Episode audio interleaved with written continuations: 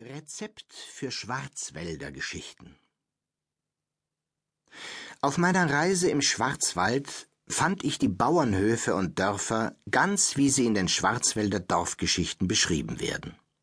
Das erste echte Exemplar, das mir unterkam, war die Behausung eines reichen Bauern und Mitglied des Gemeinderats. Er war eine gewichtige Persönlichkeit im Lande und seine Frau natürlich nicht minder. Wer seine Tochter bekam, tat den besten Fang weit in der Runde. Vielleicht hat sie schon als Heldin eines Romans von Auerbach Unsterblichkeit erworben. Wenn sie in seinen Dorfgeschichten vorkommt, so würde ich sie gewiss leicht wiedererkennen, an ihrem Schwarzwaldkostüm, ihrem sonnenverbrannten Gesicht, der rundlichen Figur, den fetten Händen, dem schläfrigen Ausdruck, dem friedlichen Gemüt, den gar zu vollkommenen Füßen, dem bloßen Kopf und den flachsfarbenen Haarzöpfen, die am Rücken herunterhängen. Das Haus wäre geräumig genug gewesen für ein Hotel. Hundert Fuß lang, fünfzig breit und vom Boden bis zur Dachrinne zehn Fuß hoch, aber von der Dachrinne bis zum First des mächtigen Daches waren gewiss noch vierzig Fuß, wenn nicht mehr. Dieses Dach aus altem, lehmgelbem und fußdickem Dachstroh war bis auf wenige Stellen über und über mit üppig reicher grüner Vegetation bedeckt, die meist aus Moos bestand. Wo es ausgebessert war, hatte man dicke Lagen neuen goldgelben Strohs eingefügt. Die weit vorspringenden Dachtraufen schienen das Haus unter ihren schirmenden Schutz zu nehmen. An der Giebelseite, nach der Straße zu, ungefähr zehn Fuß über dem Boden, lief ein schmaler Altan mit hölzernem Geländer am Hause entlang, auf den eine Reihe kleiner Fenster mit winzigen Scheiben hinausging. Darüber waren noch zwei oder drei andere kleine Fenster, eines dicht unter dem spitzen Giebel. Vor der Tür im Erdgeschoss lag ein riesiger Düngerhaufen und durch eine offene Seitentür im zweiten Stock erblickte man eine Kuh von hinten. Die ganze vordere Hälfte des Hauses schienen die Menschen, die Kühe und Hühner zu bewohnen, während die hintere Hälfte durch das Zugvieh und das Heu eingenommen wurde. Aber was den Blick am meisten anzog, waren die großen Düngerhaufen rings um das Haus. Ich wurde mit dieser Quelle der Fruchtbarkeit im Schwarzwald bald vertraut, und, ohne es zu wissen, verfiel ich bald in die Gewohnheit, die Lebensstellung eines Menschen nach diesem äußeren und sehr bedeutsamen Merkmal zu beurteilen. Manchmal dachte ich, wer hier wohnt, ist ein armer Teufel, das ist klar. Sah ich aber einen stattlichen Haufen, so sagte ich, hier wohnt ein Bankier und bei einem Landsitz, der von einem Alpengebirge von Dünger umgeben war, behauptete ich gar, hier muss wohl ein Herzog wohnen. In den Schwarzwaldgeschichten tritt dieser charakteristische Zug durchaus nicht genügend hervor. Der Dünger ist augenscheinlich der größte Schatz des Schwarzwälders. Sein Geld und Gut, sein Juwel, sein Stolz, sein Schoßkind, das liebste Kunstwerk, das er besitzt. Er trägt ihm Ehre und Ansehen, Neid und Hochachtung ein, und es ist seine erste Sorge, wenn er sich anschickt, sein Testament zu machen. Wenn die wahre Schwarzwaldgeschichte je geschrieben wird, muss das Rezept dazu etwa folgendermaßen lauten. Mast, ein reicher alter Bauer. Er hat große Reichtümer an Dünger geerbt und sie durch eigenen Fleiß vermehrt. Im Bädeker stehen zwei Sternchen bei seinem Düngerhaufen. Zwei Sternchen bei Bädeker bedeuten, dass etwas besonders sehenswert ist. Das Bild, das ein Schwarzwaldmaler davon macht, ist ein Meisterstück. Sogar der König kommt, ihn zu sehen. Gretchenmast, seine Tochter und Erbin. Paul Hoch, ein Nachbarssohn, wirbt scheinbar um Gretchens Hand. Eigentlich begehrt er den Dünger. Hoch hat selbst mehrere Wagenladungen der Schwarzwaldmünze und ist daher eine schätzbare Partie. Er ist jedoch niedrig gesinnt, habgierig und gefühllos, während Gretchen ganz Gefühl und Poesie ist. Sobald sein Düngerhaufen eine gewisse Größe erreicht hat, will ihm der Alte seine Tochter geben. Hans Schmidt, Nachbarssohn, voll Gefühl und Poesie, liebt Gretchen und Gretchen liebt ihn, aber er hat keinen Dünger. Der alte Mast verbietet ihm sein Haus. Er geht gebrochenen Herzens fort, um im Walde zu sterben, fern von der grausamen Welt. Denn, sagt er voll Bitterkeit, was ist der Mensch ohne Dünger? Es vergehen sechs Monate. Paul Hoch kommt zum alten Mast und sagt, Endlich bin ich so reich, wie du verlangst. Komm und sieh den Haufen. Der alte Mast beschaut ihn und ruft aus, Es genügt. Nimm sie und seid glücklich. Es vergehen zwei Wochen. Die Hochzeitsgesellschaft versammelt sich im Wohnzimmer des alten Mast. Paul Hoch ist gelassen und ruhig. Gretchen beweint ihr hartes Geschick. Der Verwalter des alten Mast tritt ein. Mast fast zornig. Ich ließ dir drei Wochen Zeit, um zu entdecken, warum unsere Bücher nicht stimmen und zu beweisen, dass du mir nichts veruntreut hast. Die Zeit ist um. Verschaffe mir das fehlende Gut, oder ich lasse dich als Dieb ins Gefängnis werfen.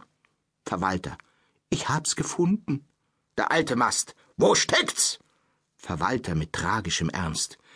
Im Düngerhaufen des Bräutigams. Da steht der Dieb. Sieh, wie bleich er wird und zittert. Aufregung. Paul hoch. Alles verloren.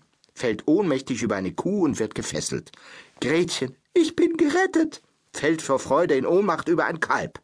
Hans Schmidt, der gerade hereinstürzt, fängt sie in seinen Armen auf der alte Mast. Was, du hier, Schurke, lass das Mädchen los und geh mir aus den Augen!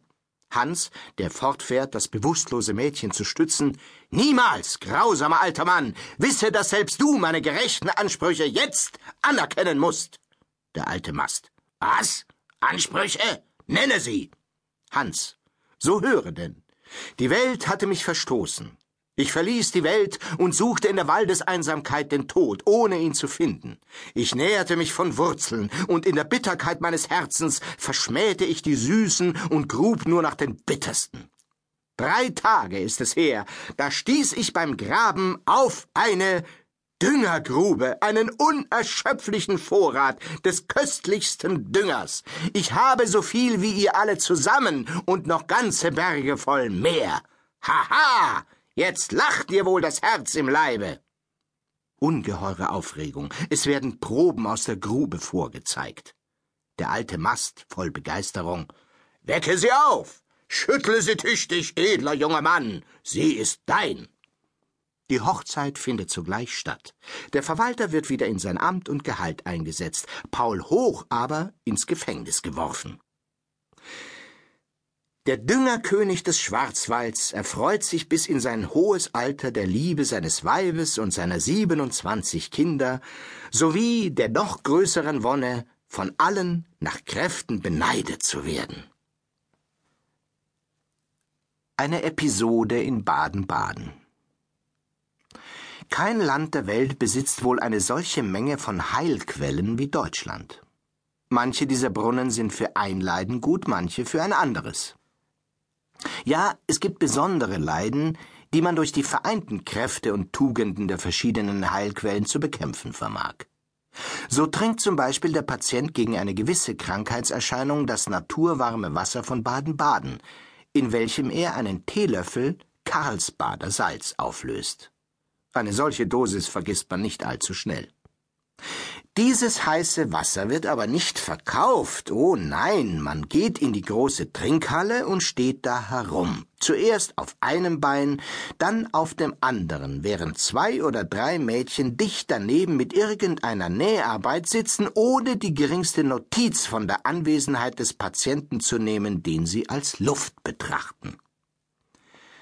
Allmählich erhebt sich eins von diesen Brunnenmädchen mühsam und beginnt sich zu recken.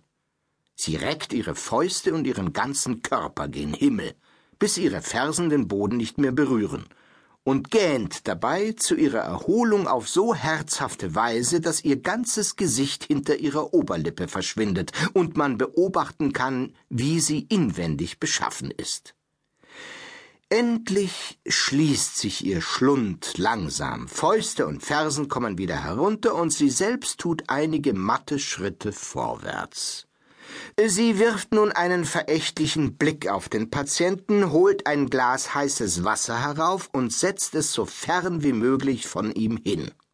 Fragt er dann Was bin ich schuldig? So gibt sie ihm mit einstudierter Gleichgültigkeit die bettelhafte Antwort nach Beliebe. Durch diesen bettelhaften Kunstgriff, womit sie sich an die Großmut des Fremden wendet, der sich auf ein einfaches kaufmännisches Geschäft gefasst gemacht hat, gießt sie Öl in die Flamme seines erwachenden Ärgers. Er tut, als hätte er ihre Antwort nicht gehört und fragt wieder Was bin ich schuldig? Und sie erwidert ebenso ruhig und gleichgültig Nach Beliebe.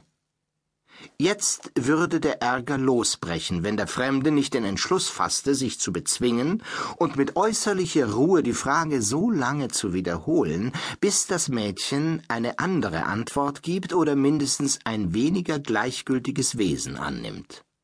Wenn daher sein Fall dem meinigen gleicht, so stehen die beiden wie die Narren einander gegenüber und führen mit scheinbarer Kälte indem sie sich sanftmütig anschauen, die folgende höchst eintönige Unterhaltung. Was bin ich schuldig? Nach Beliebe. Was bin ich schuldig? Nach Beliebe. Was bin ich schuldig? Nach Beliebe. Was bin ich schuldig? Nach Beliebe. Was bin ich schuldig? Nach Beliebe. Was bin ich schuldig? Nach Beliebe? Was ein anderer an meiner Stelle getan haben würde, weiß ich nicht, aber an diesem Punkt angelangt, gab ich es auf. Ihr steinerner Ausdruck, ihr hochmütiges und gleichgültiges Wesen trugen den Sieg davon, und ich streckte die Waffen da ich wusste, dass sie gewöhnlich von selbstständigen Charakteren, die sich nicht um die Meinung einer Spülmagd kümmern, zehn Pfennige erhält und zwanzig Pfennige von moralischen Feiglingen, so legte ich ein silbernes Markstück vor sie hin und versuchte sie mit folgender sarkastischer Rede zu Boden zu schmettern. Wenn das nicht genug ist, so begeben Sie sich gefälligst Ihrer erhabenen Würde insoweit, um es mir zu sagen. Es gelang mir nicht Sie würdigte mich keines Blickes, hob nur langsam die Münze auf und nahm sie zwischen die Zähne, um zu prüfen, ob es gutes Geld wäre.